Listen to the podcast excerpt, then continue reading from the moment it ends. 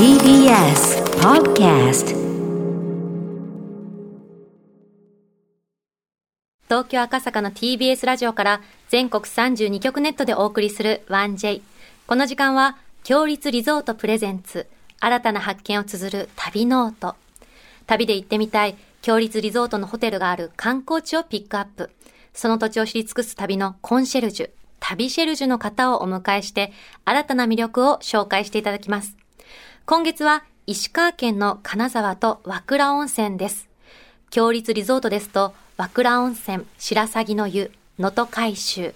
道民チェーンでは、温宿、野の金沢、道民金沢がございます。そして、アイコンさん、何でしょうか？今日はですね、はい。MRO の石地様から、は。素敵な和菓子を頂戴いただきました。もうそんな悪いですね。おありがとうございます。北陸放送の石地様。あら、ありがとうございます。ぜひ早速召し上がっってください。ここれね、うんうん。金つばなんですが、キティちゃんの金つばミックスベリーですかね、これね。キティちゃん竜かぶってますねろうこ。れね。いい。はい。じゃあいただきましょういか。ただきます。いやー、朝から美味しいもの。あリボンが刻印されてる。ち私、リンゴでした。はょっと待って、それ写真撮っていい？いはいはい、どうぞどうぞ。はい。もうインスタおじさんみたいにな。もう撮ったんですか？もう撮りましたよ、今。上手だわ。仕事が早い本当素敵。いじゃあ。僕リボンいただきますはい、召し上がってください。あら、おも、重みがありますね。色が違う気がしますね。いただきます。僕がミックスベリーですわ。うん。そちらがね、アップルパイ。おいおいしい。さ、金つばって周りのさ、硬いところも美味しいんだよね。金つばのこのアップルパイ味不思議です。すっごく美味しい。あのね、アップルパイがシャリシャリしてて、うん和風なのにちょっと洋風感もあって、うん。美味しいです。食べ応えあって。うん。いやー、これありがとうございます。ごちそうさまです。一時さん、ありがとうございます。さてさて、今日のテーマは金沢の歴史です。加賀百万石の城下町として栄え、今も多くの城下の町並みや文化遺産が残るのが金沢なんだそうです。どうして今も残ってるのか不思議ですよね。ねえその理由があるんですって。はい。その金沢の意外な町の歴史について専門家の方に教えていただきます。さて、金沢の歴史を案内してくださる旅シェルジュをご紹介します。金沢の文化歴史を長年研究されてきた地域文化総合総合研究所の代表、長谷川貴則さんです。長谷川さん、おはようございます。おはようございます。あの、早速なんですけど、地域文化総合研究所っていうのは何ですか、はい。あの、実はですね、はい私、あの、28年間ぐらい、あの、うん博物館に勤めておりまして、はい。その後、この春までですね、定年退職するまで、えー北陸大学で14年ほど、あの、勤めて、あの、教授として勤めておりまして、はい。で、その時あの文化資源学とか日本文化史っていうう分野をあの、まあ、専門として教えてたんですけれども、まあ、そうしたことを、おまあ、あこれからもですね続けていこうということで、日本全国の各地域の文化、まあ、食文化ですとかお祭りがございますが、こうしたものを研究するために新たに設立したんですね。そしてその文化財の、その地域の文化財を保存する、あるいはまちづくり、観光などに利活用しようという、まあ、こういうことを研究する施設を作ったんです。すごいですね。じゃあ、この春から活動されてるってことですね。そうですね。あじゃあ、はい 1J と同級生ですね。あ困ってるじゃないですか、あのちょっすいませんと。困る質問やめてもらっていいですか？本当ですよね。28年博物館勤めて大学教授14年してる人に同級生って本当すいませんでした。すいません。あの、そんなあの、長谷川さんは、はい、はい。お聞きしたら10代からなんかすごいハマってるものがあるんですって。何ですか？車です。自動車。あら車です。アリコンさん来ましたね。友達になりそうな気がします。ああすいません、友達とか言っちゃいました。ええええ14歳の時からモータースポーツのライセンスを取りまして。ででそれからずっとあのレーシングカートとかいう、うんまあ、そういうスポーツですね、モータースポーツやりながら、はい。でまあ、あの18になって、え普通の免許を取って、じゃあ今で今も車車大好きです。何台はいか所有されてらっしゃるんですか？えーっと4台、今、私個人のは4台ですね、あのボルボの SUV とか、はい。えーセダンとカブリオレはメルセデス・ベンツで、うであとは四駆の軽四輪ですねん。。いや、もう企業名までありがとうございます。すごい。ねえそんなに乗り分けるのですか？ん乗り分けるのが。そうですね乗り分けるんですよ。あそうですよね。あの山行くときとか、はいはい天気がいい日はあのオープンにしてカブリオレで走るとか、あ気持ちよさそう意ですね。外とちょっとチャラめな感じが好きです。好きです、そういうの。はい。え、最近はどちらかにドライブされたりしたんですか？今、こんな時期なので、あんまり遠出はできないんですけど、ええうんはいあの奥能登の方能登半島を一周ですね、鈴から輪島の方回ってきました。気持ちよさそうですえね。いやー、じゃあちょっとね、金沢のことを知り尽くしてらっしゃるという意味では、うん長谷川さん今日ちょっといろいろ教えてください。はい、まず金沢の魅力的なところってどんなところですか？そうですね、まずネーミングっていうか、名前、金沢っていう響きですよね。うんはいこれはいいと思いますね。あの、もともとその金沢ってなんでかっていうと、はい金が取れたんですよ。砂金が取れたということでね。で、その金を川でこう洗うわけですね。金、金洗う沢っていう。じゃあお金名前そのままねなんですね。そうです、そうです。それがそのまま金沢になったなるほど。。はい。で、金沢の歴史を長年研究されていて、はいええ、金沢の歴史の面白いところってどんなところですか？まずあの、第一には資料が、歴史的資料がたくさん残ってるということなんですねう。んうんで、前田利家がこう入場して大きなまあ城作りをして、うんうんで、今の石川、富山県全県ですが、加賀、能登、越中3カ国を合わせて、加賀100万石のその城下町として金沢は栄えてくるわけです。で、そうした中で、まあ、例えば食文化が生まれてくるとか、それから、えー湿度が、まああのー高いので、そういう金箔工芸とかですね金箔とか、それから漆とか、ね、あのー漆塗りのおお椀だとか、うん。そういうものがありますが、はい。こうしたあの現在に伝わってくるう工芸、伝統工芸ですね、現在、それを育ててきた。ということなんですね。なんであの他の地域に比べてその資料が多いんですか、これね、大きな理由が2つあります。はい1つは大きな戦災あの、大きな災害ですね、自然災害、それから戦災に合わなかったです、空襲にも合っていません。そのためにですね、金沢というところは今でも半世紀の町割りが残ってるんですね、うん。江戸時代の町割ですから、江戸時代の古地図を持って町を散歩することができるということなんですね。すごいですね。えーですから、その県庁所在地ほどの規模でうん古地図巡りができる、まあ、それだけでも財産だと思うんですね。うん。はい、長谷川さんはご自身であの、金沢？古地図巡りという地図をあの作られたってお聞きしたんですけど。これあの、金沢市さんが、はいあの文化庁の方からも予算をいただきましてね、そして、えー古地図巡りっていうのを作るっていうので、私の方でまあ文章を書いたり、監修したりということで作りました。うん。はい、すごいですよね。毎度さんってボランティアが案内してくださることもあるって読んで。ね。はい。いいですよねえ。でもどうしてそのうん。戦災とか大きな自然災害っていうのはなかっ合わなかったんですかね？まあ、あの戦災は、まあ、空襲はですねあの当時の作あのアメリカ軍の作戦だったと思うんですけれども、うん。富山、あ福井って飛び飛び飛びで空襲してるんですね、それで金沢は空襲されなかった。はということですね。えーまあ、あの古いものがあるということがすでに分かっていたということで、京都とか奈良にもあの爆撃しなかったってよく言われます。同じように金沢もありませんでした。で。自然災害はこれ、不思議なことに台風が来ても、ですねええ白山とか、それから富山の立山あですね、立山連峰、これ、大きな壁になりまして、うんあの台風がぐるっとこう避けて通るような道筋ってすよ。くあるんです。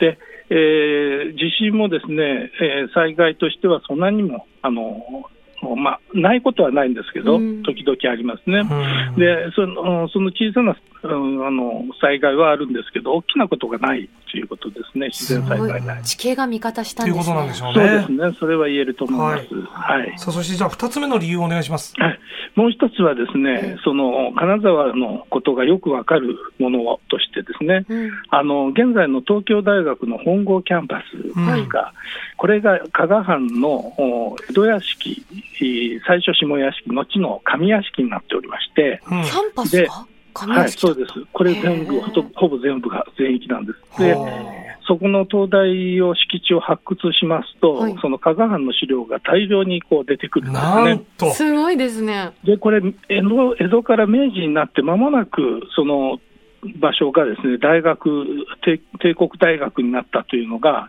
非常に良かったった面がありまして、うんその荒らされてなかったということですね、うんあの地中が。そのために発掘するといろんなものが出てくると。えどんなものが発掘されたんですか、他に？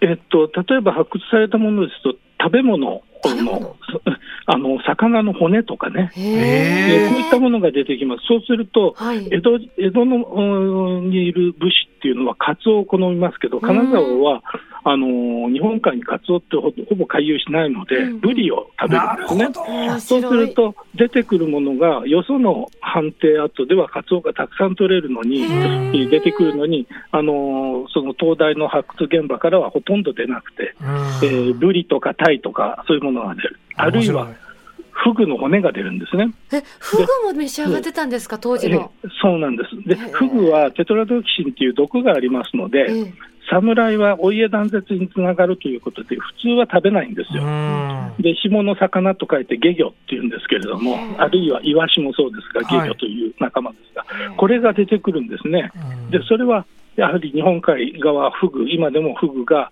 あの水揚げ日本一ですし、うんえーそういうフグのかす漬け、ぬか漬けっていうものがありましてね、はい。そういう食文化をそのまま金沢から江戸へ運んでたっていう、なるほまあ、こど。ういうことから、あ以上のあ二つがまああったと。そうですねこれちょ。っとね、うん。あの、ええ気象予報士の座間太鼓さんの、まさん。これツイッターでハッシュタグ 1J でですね、はい。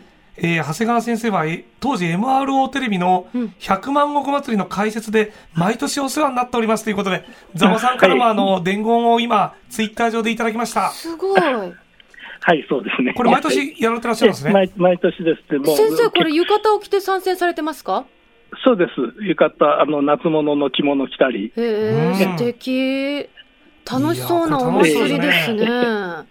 さあ、ということで、じゃあ続いてですね、じゃあはいね、ちょっとゆかちゃん。はい。えっと、どん何聞こうかな。やっぱりね、金沢旅行ですよ。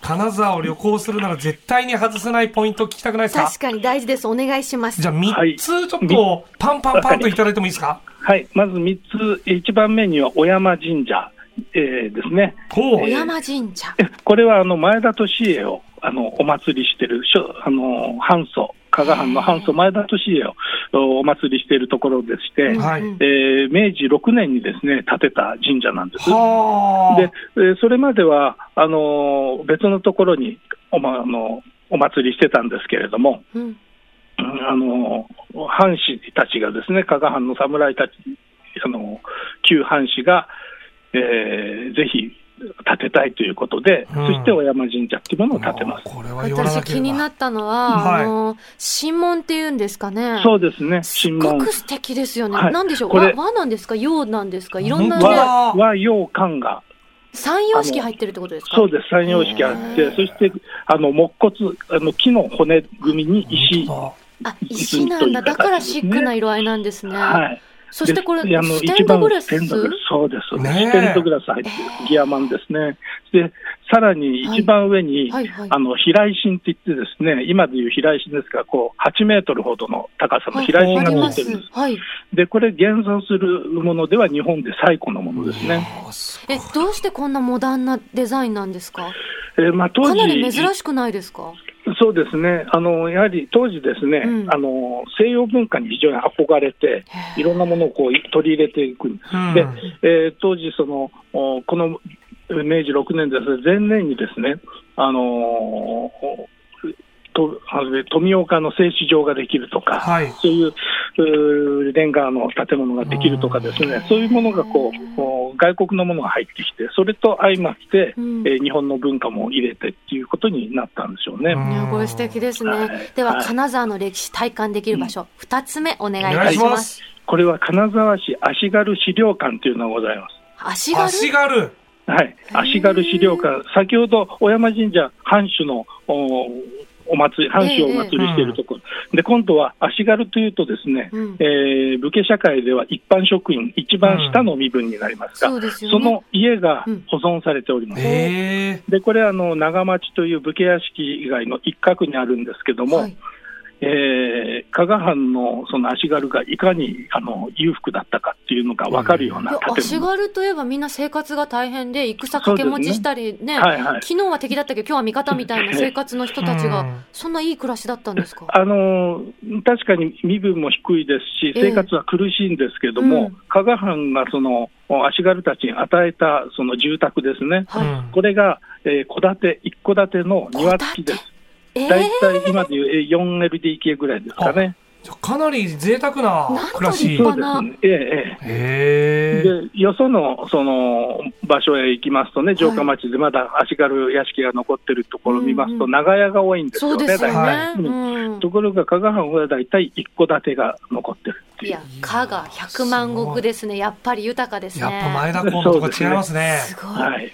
では、金沢の歴史を体感できる場所、3つ目お願いいたします。はい、まあ、金沢城兼六園っていう、出ました。ここは、ね、あのやはり外せないところですが、うん、特にですね、兼六園、えー、特別名所、まあ、あの国宝です。ね、お庭の国宝なんですが、はい、特別名所になっている兼六園ですけども、うん、多くの人はこう見ては綺麗だなで終わるんですけど、ぜひ見どころとしてですね、兼六園は水の水に秘密があります。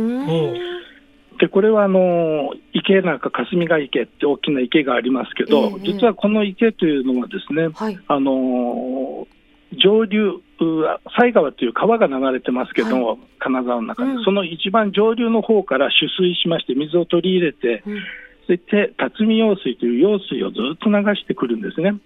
川の水がですか、じゃあ。そうです、それがそのまま兼六園の方に入って、やがてそれをですね霞ヶ池から落差のあるところへこうまた水を落とすんですけど、うん、その圧力圧力をですね、うん、あの利用して、えー、噴水を作りました。でこれが今、日本では最古の噴水と言われているものですけど、うん、動力をだから使っていない、モーターは一切使う、あの水面と、それからその高低差ですね、地上のその高低差を利用して、えー、水がこう湧き上がるようにしてある。でこれはあのやはり用水の取り入れ口は非常に高いところにありますから、その用水を流れてくる水の圧力で霞ヶ池に溜めて、そしてさらにすごいことですよね。そうですね。いや私、見に行ったんですけど、うん、ああ、綺麗だなって、ぼーっとして終わっちゃって、知っとけばよかった、まさか西川の水がそこまで流れてきてるとは。はいで常に3.8メートルのだから噴水の水のこう高さを保ってる状態になりますね。江戸時代の方たち、すごくないですか、ね、モーターもない時代にね。すごいですよね。ねであの金沢の歴史すごく面白いんですけど、はい、私でも実は食べることの方が好きでして、はい、すいません先生。花より団子ですごめんなさい。あのぜひ長谷川先生おすすめの金沢グルメを教えていただきたくて。えっとですね、まあ、金沢食べるとこたくさんあるんですけど、うん甘いもの好きですか？大好きです。あそうですか、はい、まあ、お菓子がですね、お菓子,、まあはい、おお菓子ですね、和菓子が、はい、えー、日本でもトップクラスにこう売れるわけですけども、そうですよね。えー、一番こうこうちょっと変わったところでいうと、はい、ソフトクリームですね。ソフトクリーム、えソフトクリームがやはり消費量が日本で一番アイスクリームですね、ソフトクリームというか、アイスクリームが日本で、金沢でかですか、そうなんですか、そうなんです。なんでですか？やっぱりあの甘い甘いお菓子に慣れているというのが一点、うん、はい、それからもう一つはですねやはりあのーえー、湿度が高いんですよ、うん、金沢というところは。常に、えーまあ70、ぐらいの湿度がありまして、で温度もですね夏なんかは平均で27度ぐらい。結構蒸し暑いんです。ですから、まあ、アイスクリームを食べる。でその中で特におすすめのアイスクリームの中で、はい、ソフトクリームの中ではですね、はい、えー、ちょっと金沢の郊外に出ますが、大野町というところがあります。はい、これは金沢のから、そうですね、車で15分ぐらいなんですけど、金沢のまあ港、外交として栄えた町です。で、ここにですね、はい、えー、醤油ソフトっていうのがあります。醤油ソフトお醤油ですか、はい、あの。ソフトクリームにお醤油をかけたものです。でもなんかキャラメルソースみたいな感じがするな、それって。そうです、そうです。ちょうど、ね。もう、あの、味もですね、キャラメルみたいな味になります。へえ。で、このおソフトクリームっていうのがですね、あの、お非常におすすめです。で、大野町っていうところが、そもそもはですね、えー、そういう醤油のお名あの特産品が醤油なんですよ、はい、古くから。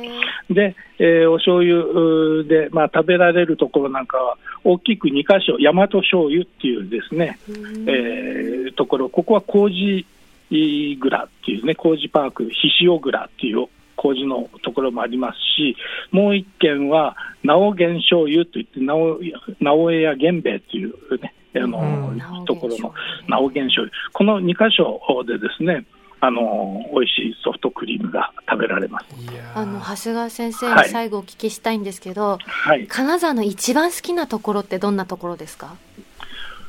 金沢の一番好きなところですか？はい、えー、そうですね。あの、うん、大きくもなく小さくもなく、要はあの歩いてずっと、まあ、金沢の街中は大体あの端から端までですね、あの歩けるんですね、一日あればいろんなとこ行けるということ、それからもう一つはやっぱり緑が非常に多いですね、四季がはっきりしてるんですよ。あの春、夏、秋、冬がこれだけしっかりしてる街っていうのも珍しいんじゃないでしょうか。そうですよね。えー、花雪積もりますもんね。春は花がものすごく咲きますしね、それから夏はあの青々としたこう草と、それから用水や川がありますから、水が非常にきれいに流れて、そして秋は紅葉がとってもきれいですし、冬になると雪が降るということでね、あのいわゆる日本の四季のカレンダーそのものが街になってるっていう、うそんな感じがします。素敵だな、また行きたくなっちゃいました。素晴らしいですね。いや、なんか解説がね、流れるような解説ありがとうございます。美しいお話をたくさんありがとうございました。いえいえ、はい。今日の旅シェルジュは、はい、ありがとうございます。来てください。はい金沢の文化、歴史を長年研究されてきた地域文化総合研究所の代表、長谷川貴則さんでした。ありがとうございました。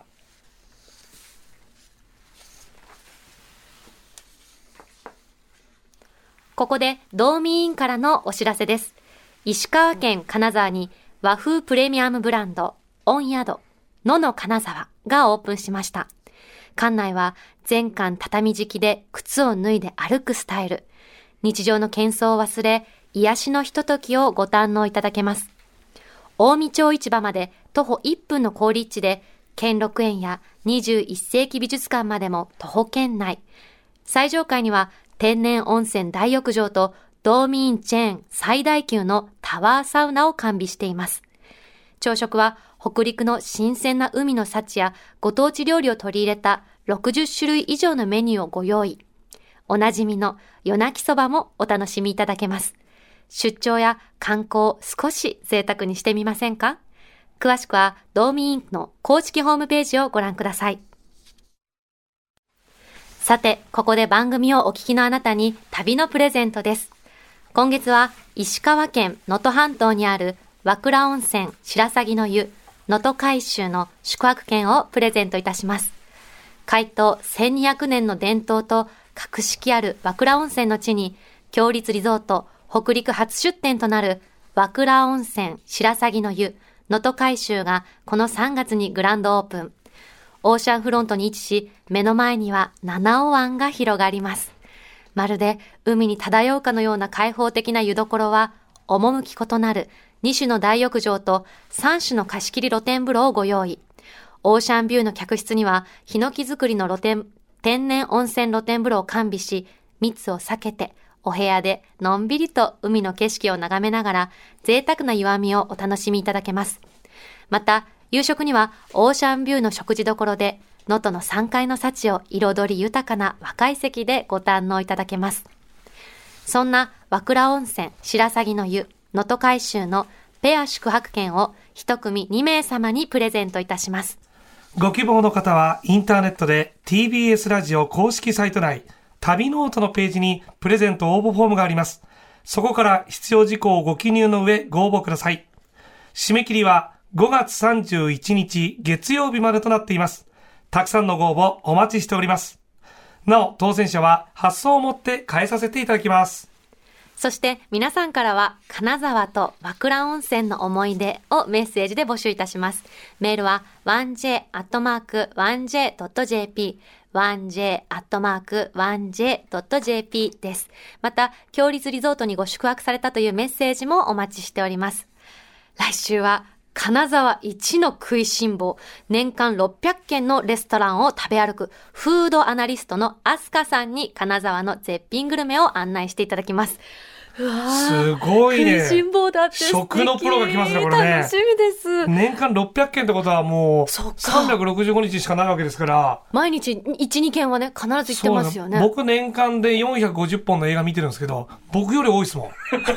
アリコンさんの450もすごいいですね。やいやいやいや、まあ、仕事ですけど、まあ、この方、アスカさいや、つわものですよ。楽しみです。来週の旅ノートもどうぞお楽しみに。